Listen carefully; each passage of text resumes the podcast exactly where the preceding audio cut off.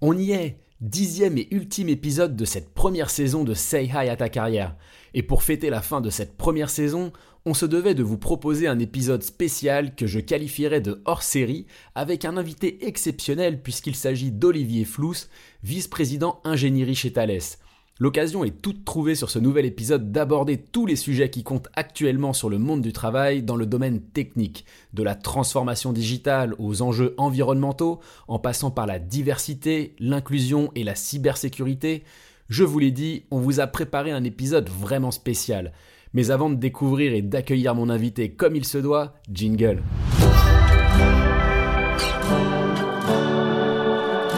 Bienvenue sur Say Hi à ta carrière le podcast de Thales qui t'aide à faire les bons choix professionnels. À travers chaque épisode, on te livre avec mes invités nos meilleures réponses aux questions que tu t'es toujours posées pour réussir ta carrière. Je suis Guillaume Couder et je suis très heureux de te retrouver sur cet épisode. Bonjour Olivier. Bonjour Guillaume. Alors je dois t'avouer que je suis super content d'être avec toi aujourd'hui hein, pour échanger sur tout un tas de sujets. On n'a pas une thématique vraiment précise parce que j'ai vraiment beaucoup beaucoup de questions à te poser aujourd'hui. Mais déjà avant toute chose, est-ce que tu peux te présenter en quelques mots? Alors donc je m'appelle Olivier Flous et je suis euh, le senior vice-président en charge de l'ingénierie et de la transformation euh, numérique du groupe Thales. Ah bah écoute, je pense qu'on va avoir beaucoup beaucoup de sujets là. Alors Thales, c'est quoi en quelques mots? Alors Thales, c'est un grand groupe de technologie euh, qui développe des, solutions donc techniques dans, différents domaines, dans l'aéronautique, le spatial, la cybersécurité la défense euh, et, euh, et, toutes ces ce qui caractérise toutes ces solutions, c'est un leur haut niveau de technicité et le fait que ce sont des solutions qui jouent un rôle euh, critique, c'est-à-dire que si ces solutions s'arrêtent de fonctionner, euh, c'est nos clients, les opérations de nos clients euh, sont, sont fortement chahutées et généralement ça fera même la une des, des, journaux. Donc par exemple, quand on fournit les systèmes de contrôle de trafic aérien dans 50% des, des, de la surface du globe. Évidemment, si un, si système de contrôle de trafic aérien euh, s'arrête de fonctionner, les avions ne peuvent plus décoller ou atterrir. Donc euh, voilà, c'est ça qui caractérise nos solutions. Souvent, c'est que ce sont des solutions que vous utilisez tous les jours sans le savoir. Nos clients, ce sont plutôt des gouvernements, des grandes institutions, des opérateurs de transport, euh, des armées, euh, et on leur fournit des systèmes qui sont vitaux pour eux. Ok, ça montre un peu le niveau hein, de, euh, de Thalès sur tous ces sujets-là. On va y revenir hein, justement pour savoir quelles qualités euh, sont essentielles aujourd'hui à des candidates et à des candidats pour rejoindre le groupe, parce que je crois qu'on peut quand même rejoindre le groupe, quel que soit d'ailleurs notre niveau d'expertise, notre niveau de diplôme, notre niveau euh, de, carrière, j'allais dire. Maintenant, si on, on s'attarde un petit peu sur toi, sur ton parcours, Olivier, est-ce que tu peux nous en parler un petit peu plus? Je crois que ça fait 26 ans hein, que tu es chez Thalès.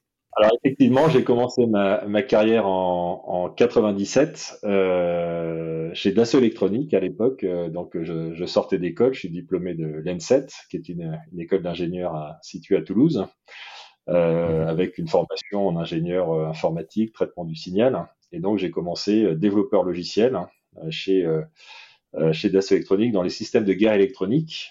Euh, et en fait, deux ans après, euh, Dassault Électronique est devenu, euh, a fait partie du, groupe Thales qui s'appelait Thomson CSF à l'époque.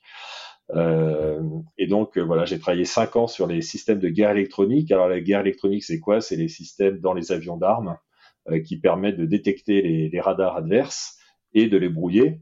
et donc c'est ce qui permet, c'est ce qu'on appelle le système d'autoprotection pour les pour les avions. Donc moi j'ai travaillé notamment pour les, les Mirage 2000 pour les, les Émirats Arabes Unis. Ensuite euh, j'ai j'ai rejoint les activités navales du groupe hein, euh, où euh, euh, j'ai travaillé sur les systèmes de ce qu'on appelle les systèmes de combat. Donc c'est tout un navire, une frégate c'est euh, bon, bah, c'est un bateau avec une propulsion, mais c'est aussi tout un ensemble d'équipements embarqués, des radars, des, des sonars, des systèmes de communication, des lanceleurs, des, euh, des missiles, etc. Et donc il y a le, le centre névralgique du, du bateau, ce qu'on appelle le Combat Management System, le système tactique en français, euh, qui reçoit toutes les réceptions de tous les capteurs et puis qui permet d'engager les armes quand c'est nécessaire, aussi bien au niveau sous-marin qu'aérien. Et donc déjà, j'avais pris des responsabilités. Hein. J'étais le responsable technique du système tactique pour les frégates Horizon, qui sont des frégates qu'on a développées pour la France et pour l'Italie. et donc, j'ai encadré déjà une, une équipe d'une centaine de personnes, de, de développeurs logiciels, qui ont développé. Alors, c'est des très gros logiciels, hein, un système tactique comme ça. C'est plusieurs millions de lignes de code. Hein, pour ceux à qui ça parle, c'est ah environ 5 millions de lignes de code. Euh, donc c'est pour ça que c'est à peu près une équipe de 100 développeurs logiciels pendant plusieurs années, hein, 4 ans, euh, qui développe ce logiciel. Hein. C'est un logiciel temps réel, évidemment, avec des, des contraintes euh, très fortes de, de, temps réel pour être capable de, de, gérer toutes les détections et tous les engagements des, des armes quand c'est nécessaire. Donc, ah, euh, je juste de te couper, Olivier, hein, par rapport à ça, tu as eu une fonction managériale en fait hyper tôt en fait dans ta carrière? Ouais, très tôt. Euh, c'est ben, dès, dès que j'étais dans déjà dans les systèmes de guerre électronique, j'avais une responsabilité technique assez vite. En fait, euh, très vite, on m'a confié des des responsabilités, mais très très techniques euh, pour mmh. euh, voilà, parce que j'avais sans doute des des bonnes capacités techniques à la fois et puis de mmh. de, de, coordination, de, de pilotage des, des activités. Euh, et on m'a, c'est vrai qu'on m'a fait confiance très jeune, hein, et j'en suis très reconnaissant. Et aujourd'hui, d'ailleurs, je, je fais en sorte que nos, nos ingénieurs qui sont euh, effectivement qui démontrent des capacités euh, euh, fortes au niveau technique et, et, et, et qui rayonnent, hein, qui, qui, qui, font preuve de, mm. voilà, d'innovation, d'engagement, etc. On puisse leur confier des responsabilités assez tôt. je crois qu'il ne faut pas trop attendre pour confier des responsabilités. Euh, voilà, donc j'ai travaillé cinq ans dans ces activités, euh, dans ces activités navales. Ensuite, euh, je voulais travailler dans les activités civiles ensuite du groupe, après avoir fait presque dix ans dans les activités de défense. Donc il faut bien voir que Thales c'est 50-50 entre le, le, le, civil et, et, la défense. Euh, euh, souvent, les gens voient Thales comme un groupe de défense, mais évidemment, on a beaucoup d'activités défense, mais on a aussi beaucoup d'activités civiles. Je parlais tout à l'heure des, des, systèmes pour l'aéronautique, pour le spatial également. On fait des satellites de, de télécommunication, d'observation de la Terre. Donc, euh, tout ça, c'est des activités euh, civiles. Et donc, moi, j'ai rejoint les activités civiles dans les activités transport, transport ferroviaire, qui sont des activités d'ailleurs qu'on qu'on est en train de, de céder euh, pour les systèmes de supervision, pour les métros. Euh, Voilà, donc, c'est une activité très internationale. Donc j'ai travaillé beaucoup en Chine, euh, en Europe, euh, en Amérique du Sud également. Et puis ensuite j'ai travaillé dans les activités de sécurité urbaine. Notamment j'ai été le, ce qu'on appelle le Design Authority pour le, le projet de sécurité de la ville de Mexico. Donc j'ai travaillé quelques années euh, au Mexique pour euh, développer ce système, qui est un des plus grands systèmes de sécurité urbaine dans le monde, qui gère tous les problèmes de sécurité de Mexico. Et il y en a pas mal donc notamment euh, 22 000 caméras de vidéosurveillance, euh, les systèmes qui gèrent les 40 000 appels par jour que reçoivent euh, les forces d'intervention, les ambulances, la police, euh, les pompiers, et puis qui permettent donc de, de gérer les interventions de toutes ces de toutes ces forces pour aider la population en cas de, de problème de sécurité notamment, qui est un système qui est donc d'une grande complexité évidemment, mais qui a permis de, de réduire énormément les problèmes de sécurité à Mexico. Donc c'est une pour moi une grande, grande fierté euh, de voir l'impact positif euh, qu'a eu ce, ce, type. On a complètement euh, euh, supprimé, je crois, les vols de voitures, par exemple, au Mexique, puisqu'il y avait des systèmes de reconnaissance de plaques d'immatriculation. Dès qu'un véhicule était déclaré volé et qui passait devant l'une des caméras, il y avait une alarme automatique envoyée au policier le plus proche pour intercepter le véhicule. Donc, euh, voilà, c'est le genre de solutions qu'on a développées qui ont euh, beaucoup euh, contribué à, à réduire les, les, problèmes de sécurité dans la ville de Mexico, ce qui était un fléau quand même très très important là-bas. Euh, voilà, et c'est alors ça, c'est sans doute ce qui m'a rendu très visible à l'époque d'avoir joué ce rôle sur un projet particulièrement compliqué et, et qu'on a qu'on a délivré.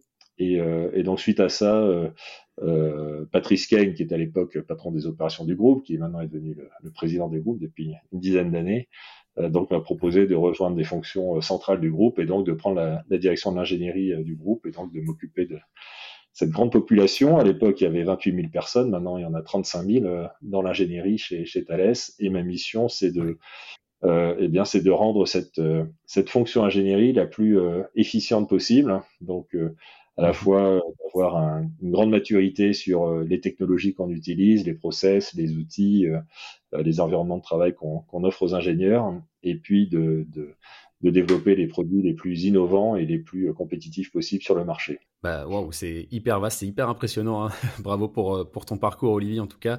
Euh, tu travailles sur plein, plein, plein de sujets. Hein. L'ingénierie, on a vu chez Thales, c'est beaucoup de métiers, beaucoup d'activités.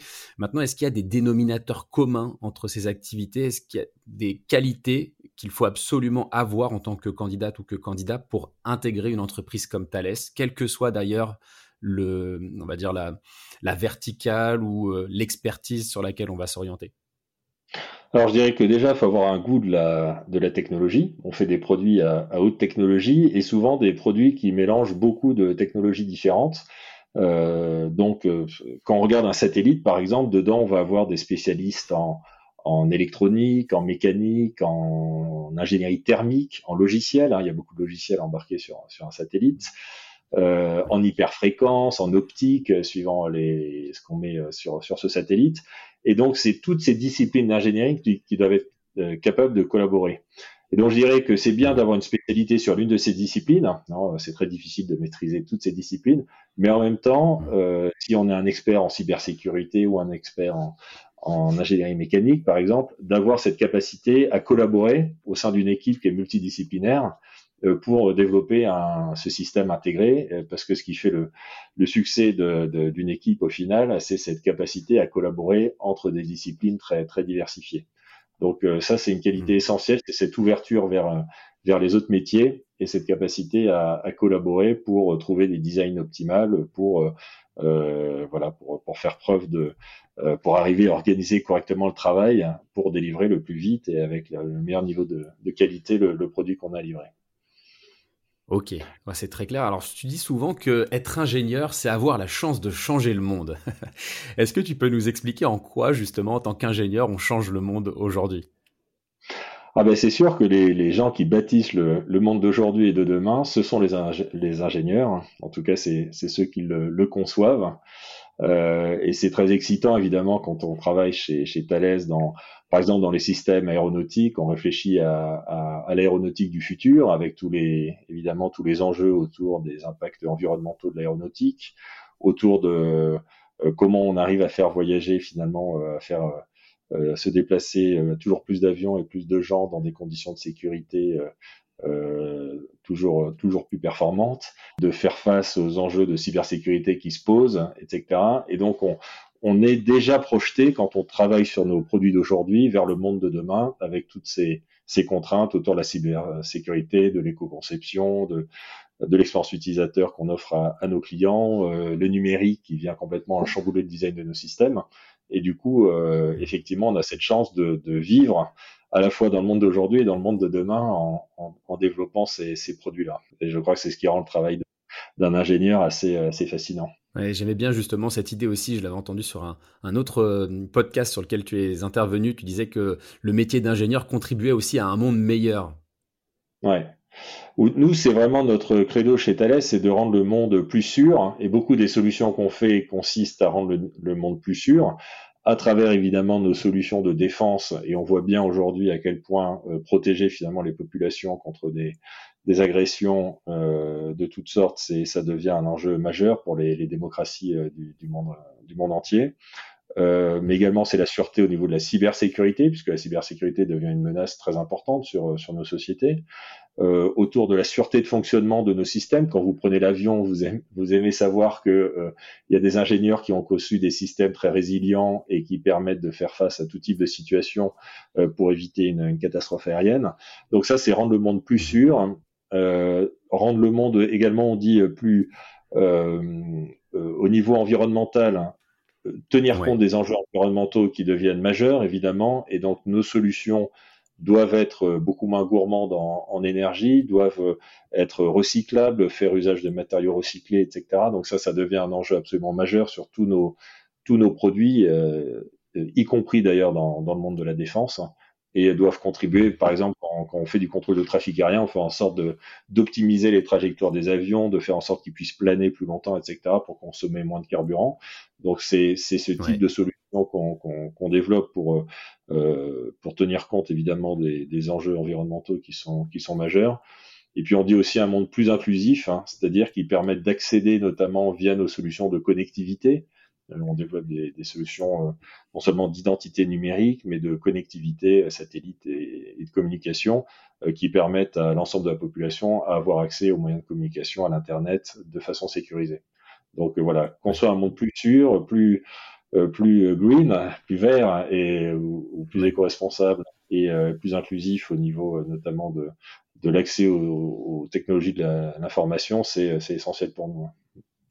Et on est sont des sujets sur lesquels les candidats. Ouais. et on est convaincu chez Thales, j'ai envie de dire que euh, la technologie, euh, ça n'est pas la solution, euh, mais c'est, ça fait partie de la solution aux enjeux majeurs du monde d'aujourd'hui, et que les ingénieurs ont un rôle majeur à jouer pour euh, améliorer le monde dans lequel, euh, dans lequel on, on vit. Il y a évidemment d'autres enjeux politiques, géostratégiques, etc., mais les ingénieurs ont une part fondamentale à jouer et doivent, hein, doivent tenir leur, leur rang pour rendre le monde meilleur. Est-ce que justement, tu parlais de développement durable, de responsabilité environnementale, est-ce que ce sont des sujets sur lesquels les candidats et les candidates vous challengent de plus en plus? Est-ce que tu sens qu'il y a eu une évolution ces dernières années?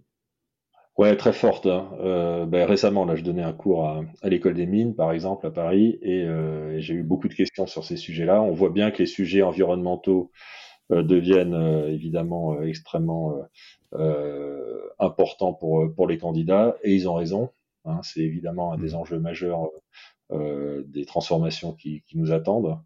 Il y a également beaucoup de questions sur l'inclusion. Est-ce que est-ce qu'on offre un un environnement de travail euh, inclusif dans lequel euh, euh, voilà, les, les, candidats, quelle que soit leur, leur origine, leur diversité, soient, soient le mieux accueillis possible?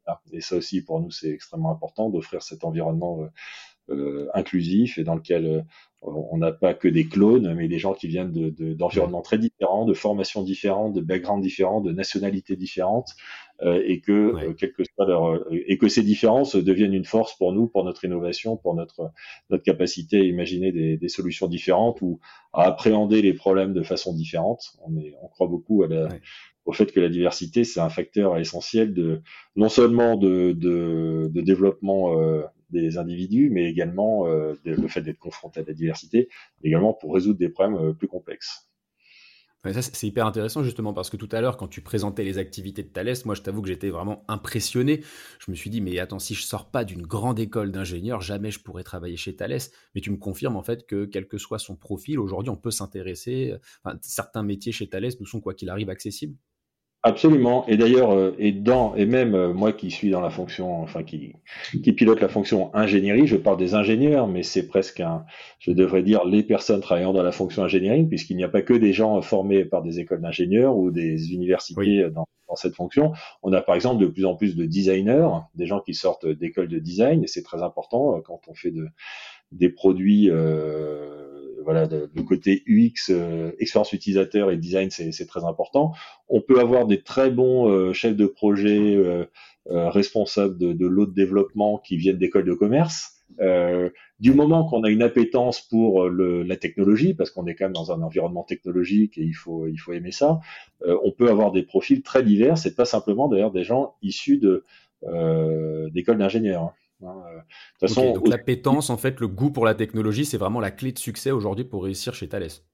Ben euh, c'est ce goût-là et c'est cette curiosité, cette volonté d'apprendre en permanence. Ça, je crois que c'est quand même une, qualité essentielle qu'on attend des personnes qu'on recrute.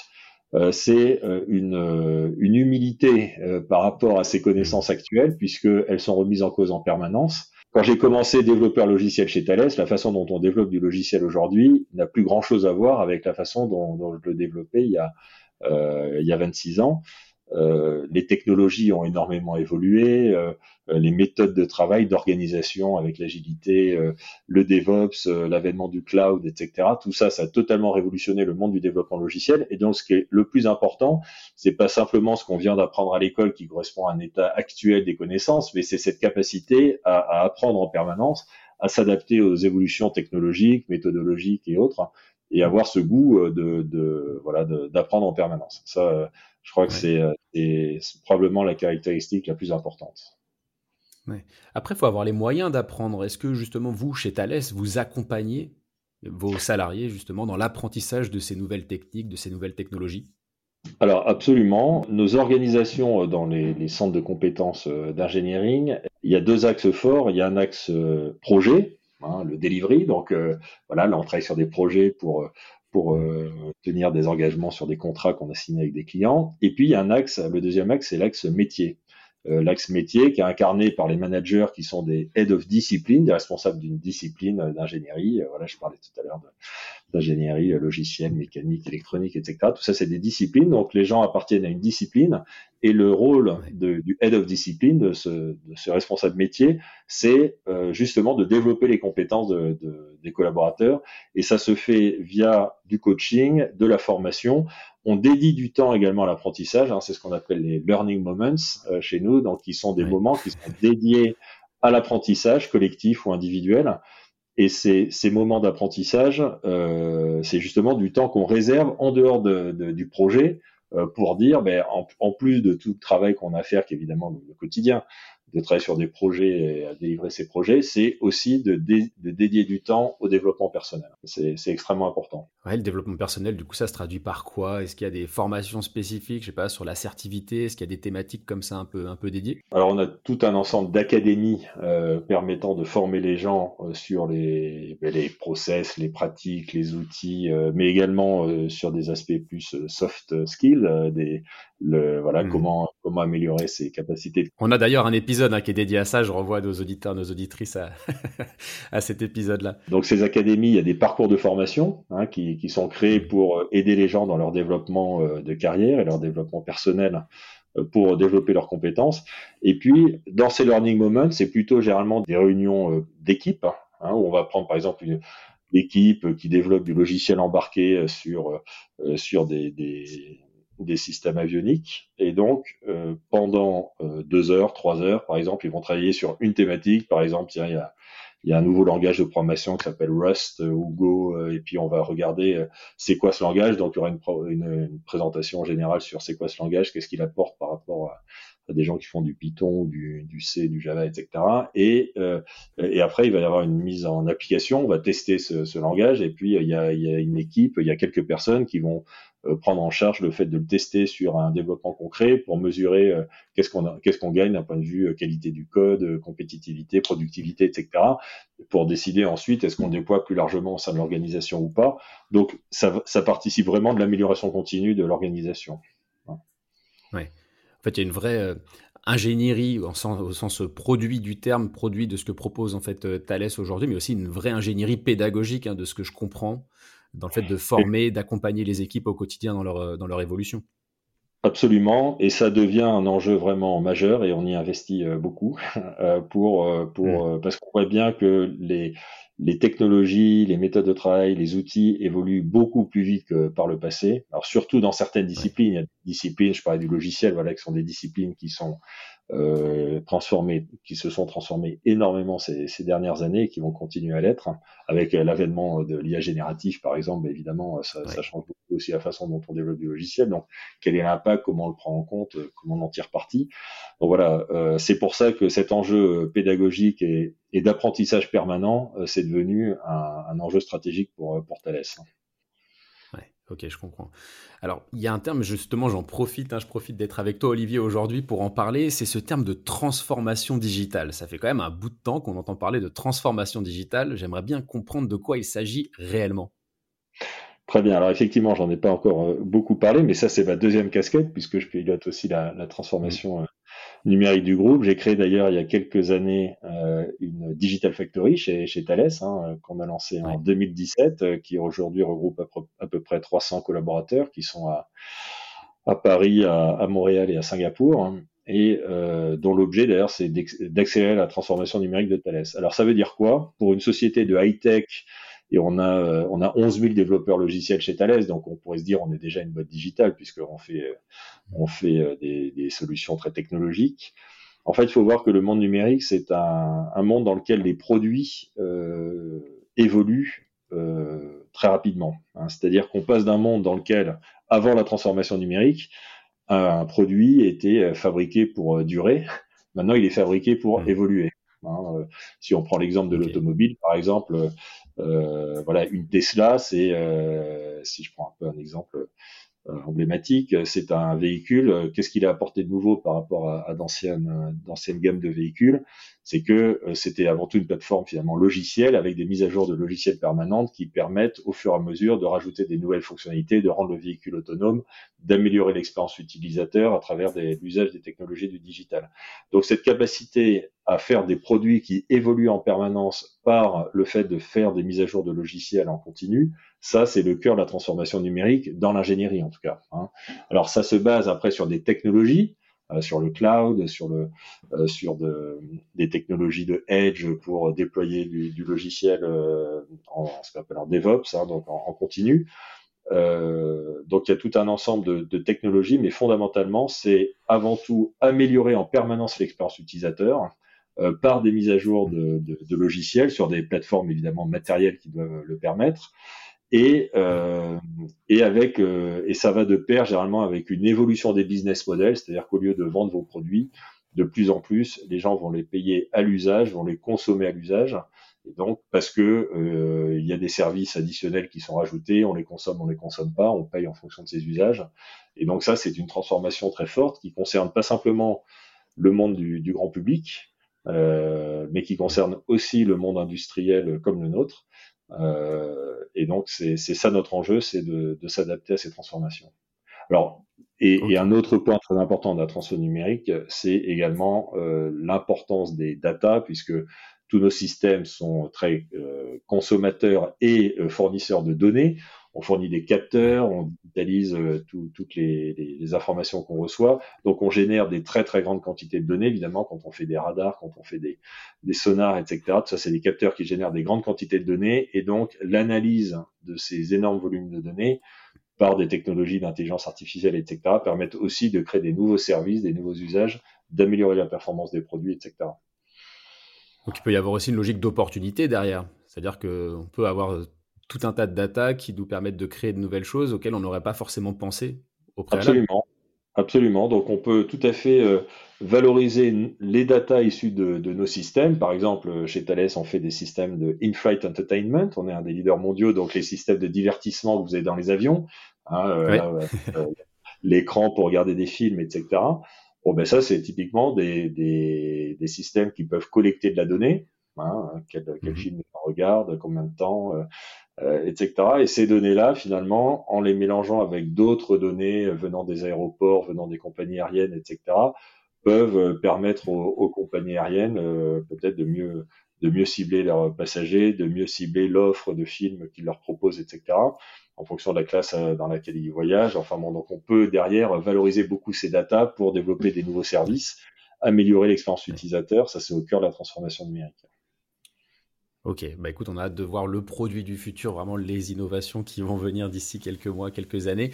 Il y a quand même un sujet sur lequel je ne pouvais pas faire l'impasse avec toi, hein, Olivier, c'est celui de la cybersécurité. On a d'ailleurs consacré un épisode spécifiquement sur ce sujet-là. La cybersécurité, c'est quoi, en quelques mots, et en quoi c'est un enjeu essentiel aujourd'hui? Alors, la cybersécurité, euh, alors c'est un enjeu essentiel puisque avec la transformation numérique, tous les produits deviennent connectés. Euh, donc on peut on peut s'y connecter, ne serait pour justement capter des données ou pour euh, transmettre des, des commandes et les, voire transmettre des données à, à, ces systèmes. Donc tous les systèmes deviennent connectés. Un avion, par exemple, dans le passé, un avion c'était relativement euh, autonome. Il y avait quelques communications avec les, le contrôle de trafic aérien, mais aujourd'hui un avion c'est beaucoup plus connecté. Il y a énormément de données qui s'échangent entre l'avion et le sol. Euh, et donc ça, ça fait euh, potentiellement, si on n'y prend pas garde, ça donne des portes d'entrée euh, vers les systèmes d'information euh, de, de, ces avions, de ces bateaux, de ces satellites, etc. Et donc, euh, ça, ça, donne des opportunités pour des hackers de prendre le contrôle hmm. de, de, ces systèmes à distance, hein, ou de les, de les, euh, de les empêcher de fonctionner, euh, de, de, modifier leur comportement, etc. Ce qui évidemment peut avoir des conséquences désastreuses. Hein. On a tous, euh, je pense, pour ceux qui ont vu certains films sur les, les, cybersécurité, vous voyez le type de scénario dont, dont, on peut parler. Bon, donc ça veut dire que tous les produits que, que l'on développe, euh, pas simplement dans la défense, hein, mais dans le civil, aujourd'hui, euh, doivent être cybersécurisés doivent empêcher des hackers de, de s'y connecter, de, de, prendre la main. Et donc Thales, non seulement on est là pour cybersécuriser nos produits et tous nos produits doivent être cybersécurisés, mais on a également beaucoup de solutions qui permettent à d'autres industriels de cybersécuriser leurs solutions. On est un des, un des fournisseurs principaux de solutions d'identité numérique, de cybersécurité pour notamment crypter les données dans le cloud. Hein. beaucoup des, mhm. des, grands acteurs du numérique, y compris américains, s'appuient sur des, des, solutions de Thales, des produits de Thales qu'on appelle des HSM par exemple, donc des, des boîtiers permettant de, de, crypter les données typiquement euh, fournis par Thales. Ok, ça me donne bien envie en fait de m'orienter hein, vers ces métiers d'ingénieur. Alors c'est pas du tout mon expertise à la base. Et justement, dernier petit conseil que tu pourrais donner alors à des ingénieurs, mais pas que. Hein, tu le disais tout à l'heure, il n'y a pas que des ingénieurs chez Thales, des gens en tout cas qui seraient sensibles à la technologie. Quel conseil tu pourrais leur donner si justement ils aspirent, ils ou elles, hein, puisque les femmes évidemment sont bienvenues chez Thales. On a d'ailleurs enregistré pas mal de podcasts avec des, publics féminins. Euh, quel conseil tu leur donnerais aujourd'hui pour rejoindre l'aventure Thales? Moi, le, le conseil, c'est, euh, je vois des candidats d'ailleurs quand je vais dans les écoles, etc., qui euh, souvent euh, me disent, euh, moi, je veux être manager, etc. Et je leur dis, mais manager, c'est c'est pas un métier. en tout cas, il faut avoir un autre métier à la base. Euh, euh, on vient de parler de la cybersécurité, par exemple. Euh, ça, c'est un métier. Euh, là, il y a tout un ensemble de compétences hmm. technologiques, de méthodes, d'outils, etc. Ensuite, quand on maîtrise très bien ce métier, on peut prétendre à occuper des postes de management, soit de management métier, soit de management de projet, comme je, je disais tout à l'heure. Euh, et c'est c'est une voie d'évolution, mais on a aussi besoin de gens qui, toute leur vie, euh, restent des experts dans leur métier et on a autant de reconnaissance d'ailleurs pour les experts que pour les managers. Hein. d'ailleurs, dans nos échelles de niveau de responsabilité chez Thales, qui vont de 1 à 12, euh, euh, l'échelle va, de, de 1 à 12, aussi bien dans l'axe management, voilà, moi je suis dans l'axe euh, management euh, niveau 12, mais euh, il y en a, on a également des gens qui sont au plus haut niveau de responsabilité dans l'axe expertise. Hein. Et donc, on a besoin, on a besoin de d'experts autant qu'on a besoin de, de, de, de, gens qui organisent et qui, qui pilotent les activités. Euh, en tout cas, euh, ce qui est important, c'est de toute sa vie, même dans un rôle de management, euh, de, de, garder un contact très très proche avec les sujets euh, techniques euh, que les gens traitent. Là, je parle évidemment pour les, les fonctions euh, techniques du, du groupe. Hein. c'est important de garder un lien très proche avec avec les ingénieurs, avec le métier. En tout cas, moi, à mon niveau, c'est ce que c'est ce que je m'efforce de faire, de, de garder un, contact très très direct avec les évolutions technologiques, les transformations de, de, nos métiers, parce que c'est comme ça qu'on arrive à être un, un, manager qui a un impact positif. Hein.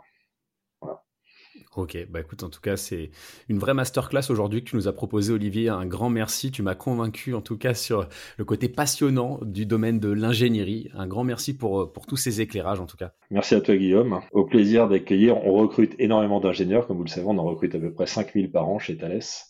Donc évidemment, euh, on est ouvert à, à, toutes les candidatures et euh, à toutes les diversités dans ces candidatures également, comme, comme je le disais. Ok, bah le message est passé. Merci beaucoup Olivier. Merci à toi.